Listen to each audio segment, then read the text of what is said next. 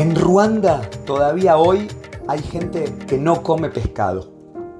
Durante el genocidio de 1994, miles y miles de cuerpos fueron arrojados al lago Kivu. Y como los peces se empezaron a alimentar de carne humana, entonces varias personas decidieron eliminarlos de sus dietas. Claro, es que sentían que estaban ingiriendo los restos de sus propios familiares. Estamos en la primera semana de marzo de 2024 y falta exactamente un mes para que se cumpla el aniversario número 30 de la masacre más letal y mortífera de la historia de la humanidad. Un millón de muertos en tres meses, a razón de 10.000 asesinados por día. Una verdadera locura. Aún en estos días, esta pequeña nación africana que conoció el escalón más bajo al que puede llegar la humanidad, que descendió al verdadero pozo de los infiernos, lucha cada día por cicatrizar las heridas y por no olvidar, al mismo tiempo que por reinventarse. Y si bien el proceso se exhibe exitoso, las marcas de semejante tragedia todavía perduran y pasará mucho, muchísimo tiempo, acaso la eternidad, hasta que queden cerradas. Desde el corazón africano Ruanda es un testimonio desgarrador de cómo sobrevivir cuando ya pasó el apocalipsis. Y por eso, a solo un mes del trigésimo aniversario del comienzo del desastre, en el podcast de hoy, hacia allí viajaremos. Inicia un nuevo capítulo de Periodistán en Telesur. Hoy, el terrible genocidio ruandés. Estuve en Ruanda un mes, en el 2013 es un país demasiado hermoso y verde, muy chiquito, en el centro de África, la región de los Grandes Lagos. Lo llaman el país de las mil colinas y es efectivamente así. Uno se sube a un pequeño colectivo y no puede dejar de mirar por la ventanilla, asombrado de la maravilla de los paisajes. Es terrible pensar que en un lugar tan bello se cometieron actos de crueldad tan terribles. Pero así sucedió. La historia es mucho más compleja de lo que pensamos. En este capítulo de hoy te voy a contar cómo fue que se llegó a semejante tragedia, cuáles fueron las razones y qué sucedió entonces. Pero te anticipo, es una historia larga y difícil, salvaje, así que habrá una parte 2. Ah, y te digo, puede que termines el podcast, la serie mejor dicho, con dolor de panza o preguntándote mucho acerca de nosotros, de la humanidad, porque al cabo lo que sucedió en Ruanda, aunque lejano geográficamente, es muy cercano. Lo hicieron humanos, como nosotros, al igual que los asesinatos de niños de Gaza por parte de Israel hoy. Todo lo hacen seres humanos. Por eso, aunque yo sé que es difícil, creo que hay que hablar de estos temas, porque lo que estamos haciendo, en última instancia, es hablando de todos nosotros. Como te dije, Ruanda se ubica en el centro de África y rodeado de montañas. Por eso, a diferencia de otros países en la costa, demoró bastante tiempo en ser colonizado por los europeos, que recién se hicieron cargo del país en 1918. Hasta entonces, el territorio fue gobernado por reyes locales y se fue formando una división entre personas, los Hutus y los Tutsis. Retené estos nombres porque son claves. Los Hutus eran los agricultores tenían tierra o al menos luchaban por tenerla. Y los Tutsis eran los pastores, tenían vacas que eran valiosísimas. Hay quien dice que además la diferencia entre esta gente es genética, pero otros que no, que son todos iguales, solo que con distintas funciones en la sociedad. Digamos, una división en clases. Sea como sea, los Tutsis siempre fueron los más poderosos. Es decir, los que tenían vacas gobernaban, mientras que los campesinos eran el resto de la población, los que menos suerte tenían. El gran tema es que los Tutsis, o sea, los que tenían el poder, eran muy minoritarios, el 15% de la población, mientras que los Hutus, el resto, eran la gran mayoría. Así, desde hace ya mucho tiempo, entre los Hutus se fue generando un rencor, un resquemor, un ruido interno, por ser siempre gobernados por la minoría.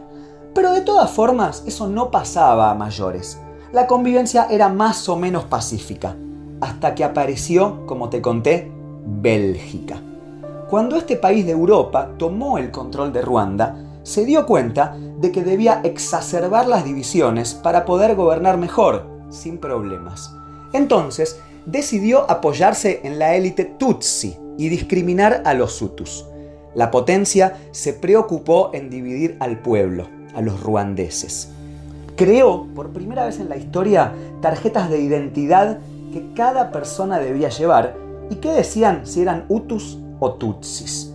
Así, el problema y la división fue creciendo y el germen de la violencia empezó a aparecer. Al final de la Segunda Guerra Mundial, los países de África comenzaron a independizarse. La ola de la descolonización recorrió el continente y a Ruanda también llegó. Pero por supuesto, los belgas no querían irse. Cuando no les quedó otra alternativa, sí se fueron, pero hicieron algo inesperado. Enojados con los Tutsis, sus aliados, que querían la independencia, se marcharon, pero antes dejaron todo preparado para que los Hutus, la mayoría postergada, llegara al poder. Así, de repente, en la década del 60, los Hutus, los campesinos, históricamente relegados, se encontraron con que eran doblemente independientes y poderosos. Primero, porque los europeos se habían ido, pero además porque por primera vez en la historia ellos gobernaban el país. Tanta violencia acumulada se desbordó gente que siempre había sido marginada, de repente eran los jefes de la nación. Comenzaron algunas masacres, personas que aprovechaban para saciar un odio que tenían acumulado durante mucho tiempo, al cual los europeos habían colaborado. De todas formas, más allá de estos eventos tristes, el país comenzó a avanzar. La convivencia volvió a ser pacífica, aunque claro, no se olvidan en un par de años lo que sucedió durante siglos. Los Hutus gobernaban, la población crecía. Como les dije antes, en un momento empezaron a escasear las tierras, porque el país es muy chiquito. Y otra vez, una vez más, el mismo problema de siempre, el que ya viene de la época monárquica en Ruanda. Pastores versus agricultores. Hutus contra Tutsis. La violencia volvió a aparecer, esporádica, pero real. Muchos Tutsis entonces debieron abandonar el país con miedo y se fueron a las naciones vecinas, Uganda, la República Democrática del Congo, que en ese entonces se llamaba Zaire. Desde lejos veían las montañas ruandesas y soñaban con volver a su patria. Iban juntando rencor cada vez más, hasta que en la década del 90 llegó al poder un presidente Hutu llamado Juvenal Javiarimana para ese momento la violencia ya era real y por eso, entre muchos Hutus, empezó a tomar fuerza la más terrible de las decisiones, la solución final.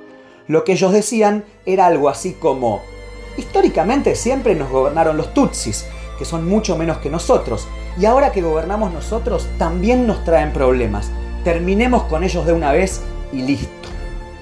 Al mismo tiempo, había pasado algo muy tremendo. Muchos de los Tutsis que habían emigrado a otros países formaron un ejército y cuando nadie se lo esperaba invadieron el este del país, pero no lograron llegar a la capital, Kigali, y destituir al presidente. Ruanda entonces quedó dividida en dos, una parte Tutsi y otra Hutu. Y entre los Hutus ya tomaba fuerza, como les dije, la solución final. Era un ala muy radical. Eliminarlos a todos de una vez. El germen del desastre, lamentablemente, ya estaba plantado. Y es en esa situación como llegamos hasta el año 1994. Me imagino que con tantos nombres ya estás un poco mareado.